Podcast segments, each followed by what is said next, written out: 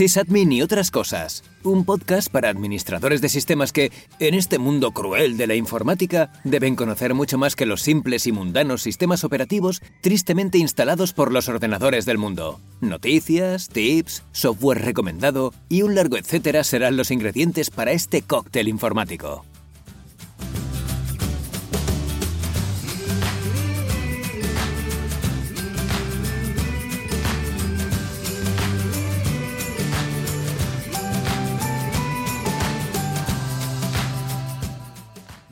A todos y bienvenidos al tercer capítulo, al tercer episodio de Sysadmin y otras cosas.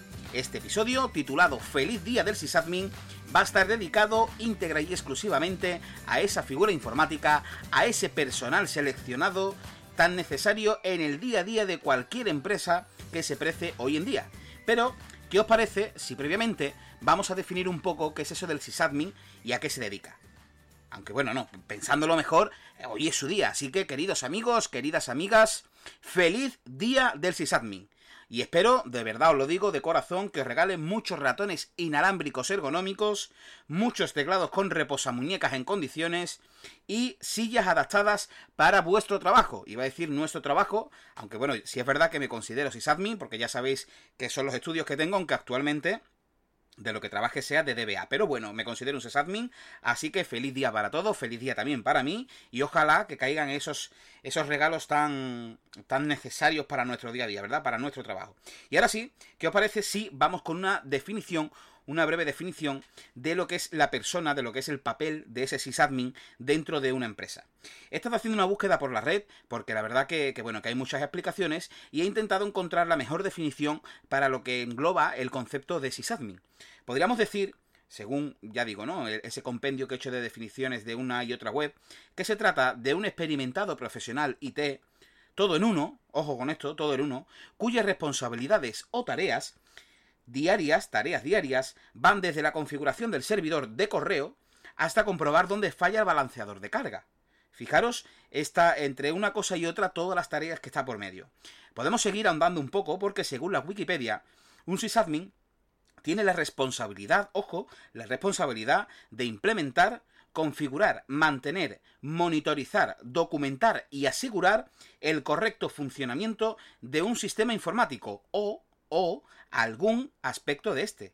El administrador de sistema tiene por objeto garantizar el tiempo de actividad, lo que comúnmente se llama uptime, rendimiento, uso de recursos y la seguridad de los servidores que administra de forma dinámica. O sea, me parece una definición muy grande, que engloba muchísimos conceptos, pero a fin de cuentas sí que es verdad que, enumera un poco el día a día de la tarea de un sysadmin dentro de, de, una empresa. Y no hablo de una empresa pequeñita, con todo mi respeto hacia las pymes, pero estamos hablando de un administrador de sistemas en una empresa con cierta envergadura, ¿no? Con un número mínimo de ordenadores, con una buena configuración de red, etcétera, etcétera. Entonces, podemos decir que estamos quizás ante la figura responsable, fijaros qué bonito suena esa palabra responsable, de garantizar un funcionamiento correcto y óptimo, o eso dice la definición, de toda la plataforma informática donde trabaja, realizando todas las tareas necesarias para ello. Si hay que implementar cambios, si hay que realizar actualizaciones, si hay que hacer copias de seguridad, etcétera, etcétera. Sí me gustaría que tenemos que tener muy claro la diferencia entre un sysadmin y un DevOps. Un sysadmin es una cosa y un DevOps es otra. Sí que es verdad que con las últimas tendencias se está intentando contratar a gente que dé el perfil de DevOps, de Developer Operation, y que cumpla esas funciones de sysadmin. No preocuparse porque ya eh, destinaremos un programa a, a esa figura del DevOps. Pero de momento nos vamos a quedar con nuestro maravilloso sysadmin. Creo que os va a venir bastante bien el siguiente audio, el siguiente audio, perdón, que os he preparado, porque eh, va a dejar más claro el concepto o va a darle un poquito más de, de, de carisma, de caliz eh, a, a, a, esas tareas que realiza un sysadmin. Por favor, escuchadlo con mucho detenimiento a ver qué os parece. Um, gracias por sentarte con nosotros, Guilfoyle. Sabemos que es un poco extraño. Bien, um, ahora puedes explicarme cuál es tu papel en la compañía. ¿Qué haces? ¿Qué, qué hago? Arquitectura de sistemas, conexiones y seguridad. Nadie en esta casa me iguala en eso. Fantástico, es bueno saberlo. ¿Pero lo aprecia alguien? Mientras tú te dedicabas a tus estudios de género cantando a capela en la Sara Lawrence, yo tenía acceso a los servidores de la NSA. Estuve a un clic de iniciar una segunda revolución en Irán. Yo estudié en la Basar. Prevengo los cruces entre sitios. Busco ataques dedos. Me ocupo de los rollbacks de emergencia y el manejo de transacciones fallidas. Internet, ¿te suena? Transfiere un petabyte de datos por minuto. ¿Te imaginas siquiera por qué pasa eso? Todos esos unos y ceros de YouPort transmitiéndose a tu smartphone de mierda día tras día. Los gilipollas que se cagan encima si no consiguen el nuevo remix de Dubstep de Skrillex en 10 segundos. No es magia, es talento y sudor.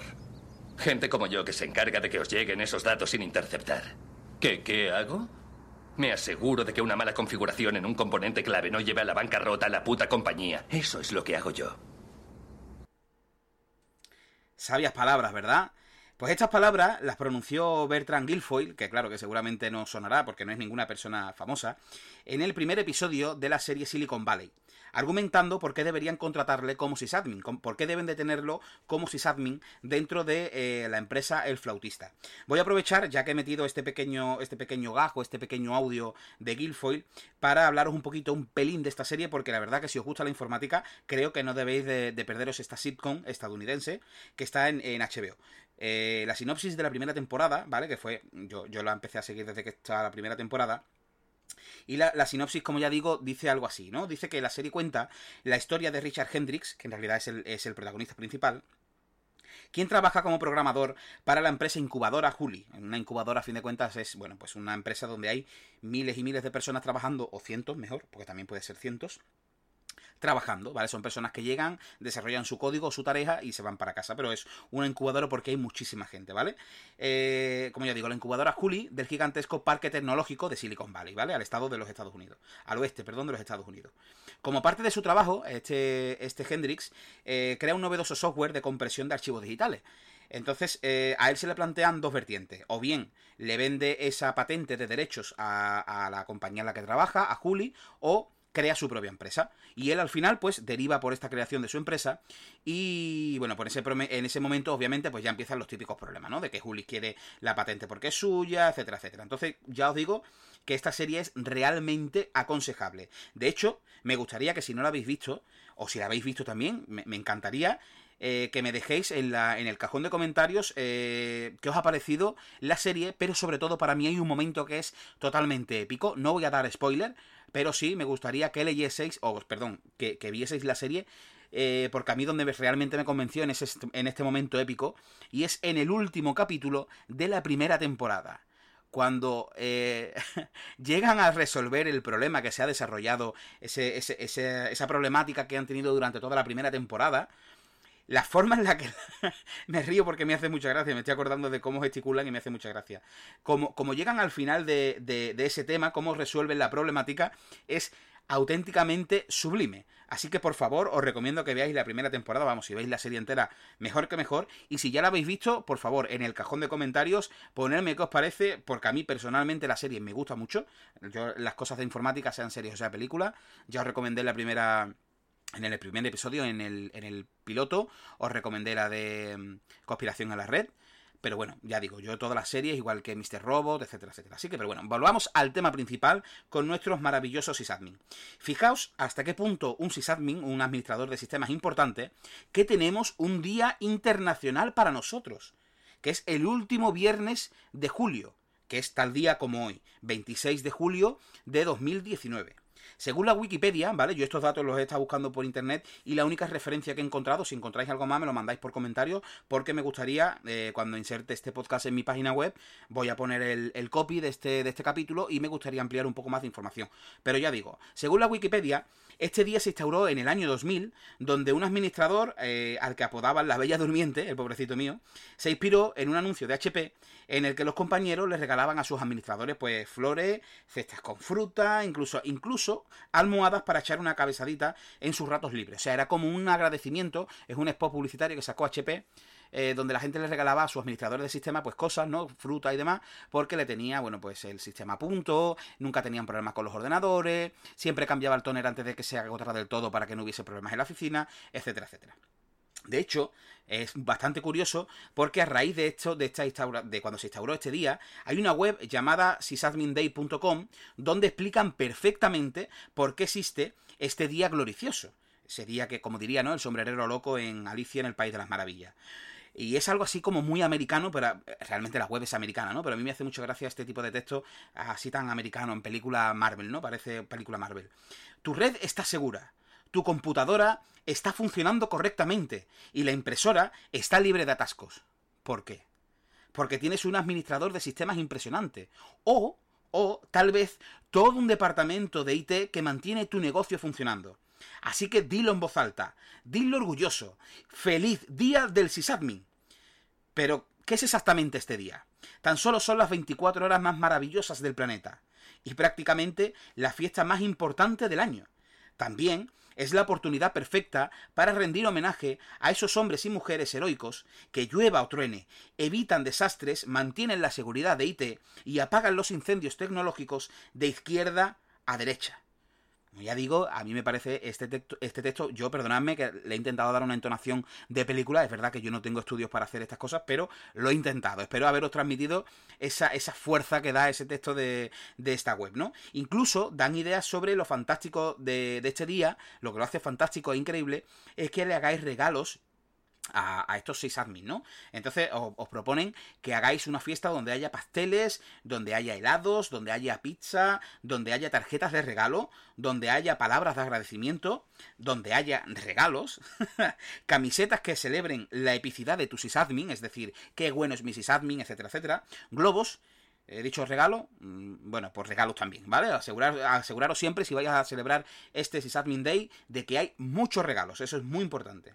Este año, por cierto, por cierto, y esto es un dato bastante curioso, es la vigésima edición de esta fiesta. Es decir, no estamos hablando de un día ni de una moda pasajera. Ya son 20 años en los que se está celebrando eh, este Sysadmin Day. Por lo tanto, tenéis que tenerlo en cuenta, de que esta fiesta ya es internacional y ha llegado para quedarse. Incluso, si os animáis a compartir vuestras fotos de celebración de este día en vuestra empresa, etcétera, etcétera, aprovechad el hashtag eh, sysadminday, sysadminday, perdón, en redes sociales como Twitter, Facebook, Reddit, Instagram, Pinterest, la que uséis, ¿vale? Pero acordaros de poner ese hashtag de sysadminday. Eh, más cositas que tengo por aquí apuntadas. Ah, sí, esto me parece maravilloso. ¿Sabéis que existe como una especie de los diez mandamientos. ¿Recordáis esa película antigua que veían nuestros abuelos en aquí en Andalucía, por lo menos, no sé, por allí, en Canal Sur, o incluso en la primera, con Charles Heston, etcétera, etcétera, con Jules Briner como Ramsés, etcétera, etcétera? Bueno, pues hay como una especie de mandamientos, incluso hay montajes por internet que está... Um, un sysadmin vestido como de Moisés, con las tablas de la, de la ley y demás. Y bueno, es verdad que yo he intentado hacer un recopilatorio de los que parecían más importantes porque según la versión que visitara, si era inglesa, si era española, si era eh, del sur de América, etcétera, etcétera, cada una tiene una serie de, de mandamientos y yo he intentado coger los que me parecen más importantes de cada uno, ¿vale? Entonces, el primero, santificarás los backups diarios. Leerás la documentación. Tercero, no abusarás de root ni procrastinarás. Probarás configuraciones de forma modular. Leerás los logs. Amarás la comunidad sobre todas las cosas. Honrarás al scripting y al crontab. Realizarás las pruebas en entornos de prueba. Documentarás tus tareas. Y por último, pensarás un comando antes de insertarlo ya veis que son bastante, bastante profundos, ¿eh? Llegan a, llegan un poco a la patata esto de, de los 10 mandamientos del sysadmin y la verdad que bastante, bastante chulo. Bueno, eh, voy a aprovechar un poquito para eh, tiraros si no sabéis cómo podéis llegar a ser un sysadmin o qué estudios hay que cursar. Eh, es verdad que yo ya hablé en el episodio anterior de esto. aquí en España tenemos dos posibilidades. O bien hacemos un ciclo formativo de grado superior de Administración de Sistemas Informáticos en Red, lo que comúnmente se conoce como ASIR, eh, como ya digo, eso ya lo hablamos en el episodio anterior. Así soy yo, se llamaba. Y eh, la otra posibilidad, el otro camino, es tener una ingeniería de computadores o similar, ¿vale? Porque según la universidad que busquéis, pues se llama tal cual, ¿no? Ingeniería de computadores. Aquí en la Universidad de Sevilla se llama así. En la Pablo de la Vida tiene otro nombre. A lo mejor en la Universidad de Cádiz se llama de otra forma. Pero ya digo, siempre hay que estar sobre todo dos grandes ramas, ¿no? La ingeniería, la de computadores y la del software. Pues la de computadores es la que más está, la que está más enfocada a ser un sysadmin. Eh, obviamente, debes de manejarte como mínimo, ¿vale? Como mínimo, una vez que hayas hecho estos estudios, pues en rutinas de servidores, sistemas operativos de escritorio servidor, en redes, en bases de datos y seguridad informática. Aunque últimamente también se, se, se, se, está exigiendo o se está pidiendo por lo del tema este de los DevOps que os comento, pero bueno, eh, antes también se solicitaba, pero ahora se solicita más, ¿no? Que, un sysadmin también tenga conocimientos de programación, más allá de hacer un shell script o un BAT, ¿no? Un PowerShell. ¿Por qué se pide? Bueno, pues porque eh, Python, por ejemplo, o Python, según como queráis mencionarlo, es un lenguaje que, admite scripting dentro del sistema operativo. Entonces, saber hacer eh, Python es muy bueno. Incluso hay algunos portales que te hablan de las características que debe de tener un sysadmin y lo que resaltan no es que sepas tanto programar en un lenguaje, sino como que sepas programar en general. Es decir, que tengas en tu mente la capacidad al menos de saber las cositas básicas, eh, cómo se hace un, bucle for, o, mejor dicho, qué lógica de programación tiene un bucle for, o qué el condicional if, o el while, o el do while, etcétera, etcétera. Ya después, según el lenguaje que uses, bueno, pues será adaptarte a una sintaxis u otra. Pero el que sabe hacer, el que sabe hacer un if, o bueno, el if a lo mejor es demasiado sencillo. El que sabe hacer un bucle for o un bucle while, sabe la diferencia que hay entre un while y un do while, el que sabe hacer eso, o la, utilidad que tiene una función cuando le, le, metes parámetros, cuando no tienes parámetros, etcétera, etcétera, o el ámbito de una variable, todas esas cosas son conocimientos y conceptos generales de programación. Cuando tienes esos conceptos añadidos, o adquiridos, mejor dicho, pasar de un lenguaje a otro es mucho más sencillo que cuando entras desde cero. Por eso digo de que hoy en día se está pidiendo, más allá del shell script, porque yo por lo, menos en el ciclo formativo sí digo del shell script, eh, que sepa esa lógica de programación. De hecho, recordad, si escuchasteis el episodio anterior, en el que yo decía que, que en el ciclo formativo de grado superior hacía falta quitar ciertos eh, contenidos de asignaturas como follow o empresa y volver a retomar eh, una asignatura de programación. Programación desde primero, es decir, que alguien no puede ser que aprenda un poquito de programación en, en, JavaScript, un poquito en PHP, pero a fin de cuentas lo que hace es aprender el lenguaje. No aprende programación. En el ciclo antiguo, en ASI, que se daba fundamentos de programación, se empezaba por pseudocódigo, que es por donde hay que empezar. Hay que empezar por el pseudocódigo para saber cómo se, cómo se sigue esa lógica, etcétera, etcétera. Pero bueno, no me quiero enrollar porque eso ya lo hablamos en el, en el episodio anterior vamos a lo que, a lo que nos interesa. Lo ideal, eso sí, aparte de los estudios que he mencionado antes y las actitudes y, y demás que deberíamos de tener, sería interesante que se complemente esa formación con alguna certificación oficial del sistema en el que queremos especializarnos. Y hay una cosa que sí os recomiendo fervientemente. Yo, por ejemplo, soy un enamorado de Linux. Es verdad que yo no tengo actualmente ninguna certificación oficial. Estoy para sacarme el. Me gustaría sacarme el OCA y el OCP de Oracle para, para Oracle Database 12c. Pero eh, sí es verdad que me gusta mucho Linux, controlo Linux, controlo Windows, pero eh, hay un refrán que dice que el que mucho abarca poco aprieta. Entonces, eh, yo lo que recomiendo es, quiero ser sysadmin especializado en Linux, voy a sacarme, lo primero, esa certificación. Quiero ser en Windows, pues voy a sacarme esa certificación. No queráis abarcarlo todo porque al final eres de lo que sabes de muchas cositas, pero no sabes bien de una. Entonces, nunca vais a ser un experto de ese tema, ¿no? Entonces, yo os voy a dar una pequeña pincelada de lo que por donde deberíais de tirar. Si, por ejemplo, queréis ser un sysadmin especializado en Microsoft, que me parece estupendo, tenéis una buena idea, a lo mejor sería obtener el, el MCSA, que es el Microsoft Certificate eh, Solution Associate, o algún MTA, ¿vale? Que es el Microsoft Technology Associate, eh, que son, digamos, el MTA es el, eh, la especialización en Windows Server, la versión 2012 R2, la versión 2016, etcétera, etcétera, en el Windows 10, etcétera, etcétera. Y el MCSA es, digamos, la parte más básica de un, de un profesional cualificado de Microsoft para todas sus soluciones, ¿vale? Conoces un poquito de la nube de Azure, eh, bueno, Azure, etcétera, etcétera, ¿vale? Después ya tenéis los siguientes niveles, pero por lo menos tener esta certificación básica que tú la pones en el currículum. Pues mira, esto yo tengo mi ciclo formativo, pero además tengo, soy certificado por tal. De hecho, aquí en Andalucía hay algunos centros, por ejemplo, el Julio Verne en Sevilla, que, que ofrece la certificación de Cisco, hablamos de Cisco, o sea, una empresa, una, la mayor empresa de creador de, componentes de telecomunicaciones en el mundo, y que eh, si cursas el ciclo formativo con ellos, pues te sacas el CCNA 1, el CCNA 2, el 3 y el 4. O sea, tú terminas tu grado superior y eres sysadmin, pero además tienes una titulación oficial eh, como técnico Cisco. Entonces, eso es mucho. Creo también recordar, aunque hace ya mucho que lo miré, que en Dos Hermanas había un instituto que es muy famoso, el Gonzalo Nazareno creo que es, no lo pongo ahora mismo en pie, pero creo que es ese, donde salías con la certificación de Linux que voy a mencionar ahora. Por lo tanto, eso es un valor muy grande, muy añadido.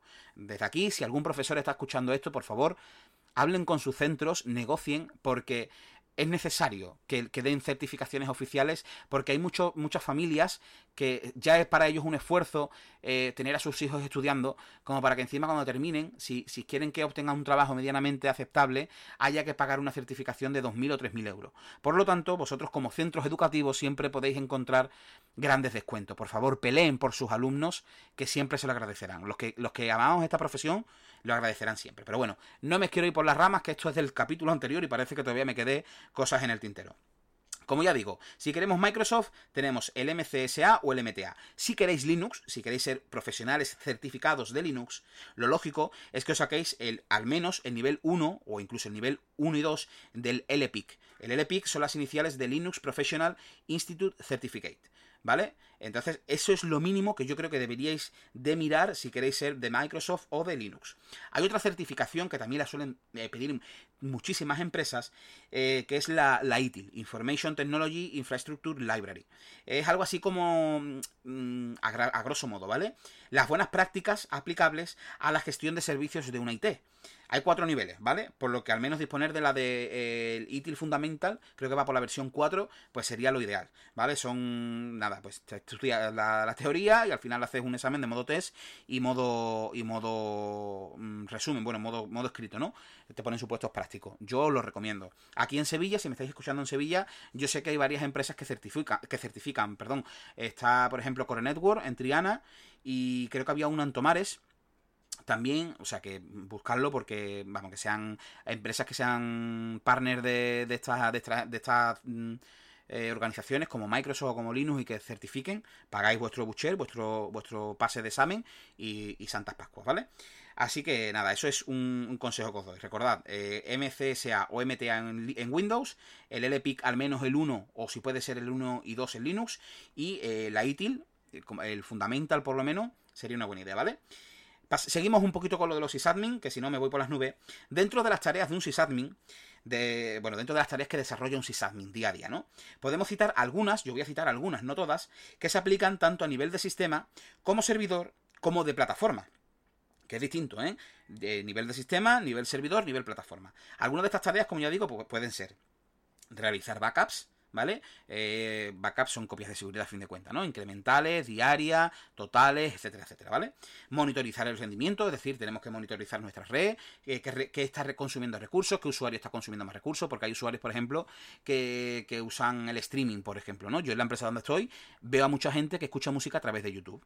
Entonces, mm, yo si fuese administrador de sistemas en, mi empresa, yo iría y hablaría con él y le diría, oye, campeón, eh, es verdad que a lo mejor allí donde yo trabajo hay pues chorrocientos gigabits eh, contratados de, por segundo, tenemos la fibra óptica, lo mismo a ser un parque tecnológico, la conexión que llega allí es, de, es de, categoría, pero yo por lo menos me sentaría a hablar con él y diría, oye, si te gusta tanto la música, pues descárgatela en casa, te la traes en un pendrive o incluso, no sé, Spotify eh, o cualquier sistema de streaming a lo mejor de audio, no audio y vídeo, porque el problema de YouTube es que el streaming es audio y vídeo, entonces es un ejemplo, ¿no? El monitorizar el rendimiento, quién está consumiendo más ancho de red, quién está atacando más veces a X servidor, cómo puedo mejorar este servidor, etcétera, etcétera, ¿vale? Hay que gestionar también cuentas de usuario, obviamente. Yo en mi empresa, cuando tú, cuando yo llegué, yo di mis datos, mi DNI, etcétera, etcétera, y me crearon pues la cuenta que va asociada a mi cuenta de Windows, con mi cuenta de correo, con lo, que va asociado a la empresa a la que le trabajamos, etcétera, etcétera, ¿vale? Hay que afrontar, y esta es la parte fea, de fallos y caídas. Es decir, el sysadmin no vive en un mundo de color en el que dice, bueno, hoy le voy a cambiar el tonel a la impresora. O hoy voy a crear un usuario. No. Lo normal es que el sysadmin se coma esas caídas y esos fallos. Y ahí es donde un sysadmin debe de demostrar que está hecho de una pasta diferente para trabajar al frente de, de un sistema y de estar ahí como administrador de sistema. Eh, otra de las tareas que se me ocurren, pues gestionar servicios de incidencia, ¿no? Mediante el típico servicio de tickets, ¿vale? Los, tickets que te llegan, incidencia número 0048, el usuario tal que no puede acceder al directorio activo tal, vale, pues ya está, pues lo va solucionando, ¿vale? Es verdad que eh, eh, herramientas de ticket hay millones en internet, gratuitas, de pago, online, eh, te las puedes descargar e instalar en tu servidor. Yo os recomiendo que veáis, si queréis ir practicando, que os metáis en, en por ejemplo, veáis en, las ofertas de técnico de sistema cuáles son una de las que de las que te pueden pedir y a partir de ahí pues intentar buscar alguna que sea gratuita o que tenga algún fork gratuito, porque a lo mejor hay veces que, la, que la que te piden es de pago, porque para eso es para empresas grandes, pero a lo mejor buceando un poquito en internet encuentras pues que yo que sé, pues que el sistema de ticket VX, que es de pago, pues tiene el VI, que es un fork gratuito que a lo mejor es de dos versiones anteriores, pero bueno, te vale para familiarizarte. A fin de cuentas un sistema de ticket es muy sencillo, suele venir los datos básicos del usuario, eh, si se identifica por un, por un DNI, etcétera, etcétera, un resumen de la incidencia, se pueden adjuntar screen, screenshot, bueno, capturas de pantalla, etcétera, etcétera. Pero bueno, que vayáis manejándolo con el sistema de tickets, que eso lo suelen pedir mucho en las ofertas de, de sysadmin como administrador de sistemas, ¿vale? Y bueno, hasta aquí, que bastante, he hablado bastante, no tanto como en el anterior, pero he hablado bastante. Este capítulo especial dedicado al Día Internacional del Sysadmin. Es que queda hasta, hasta bien. El Día Internacional del Sysadmin. Es que si lo dices en español del todo me refiero, ¿no? El Spanglish siempre queda mejor que decir Día Internacional del Administrador de Sistemas. ¿Qué dice sysadmin? Y pareces que eres más poderoso, ¿verdad? Eh, parece que, que tú lo que ves es código Matrix. Si dices sysadmin, eres Neo y ves el código bajando por la pantalla y eso es maravilloso. Antes de despedirme, que me voy por la rama, eh, quiero recordaros, como siempre, ¿vale? Que tenéis disponible las vías de contacto para que me mandéis vuestro feedback. Como siempre, negativo o positivo, siempre con respeto, pero el feedback que sea.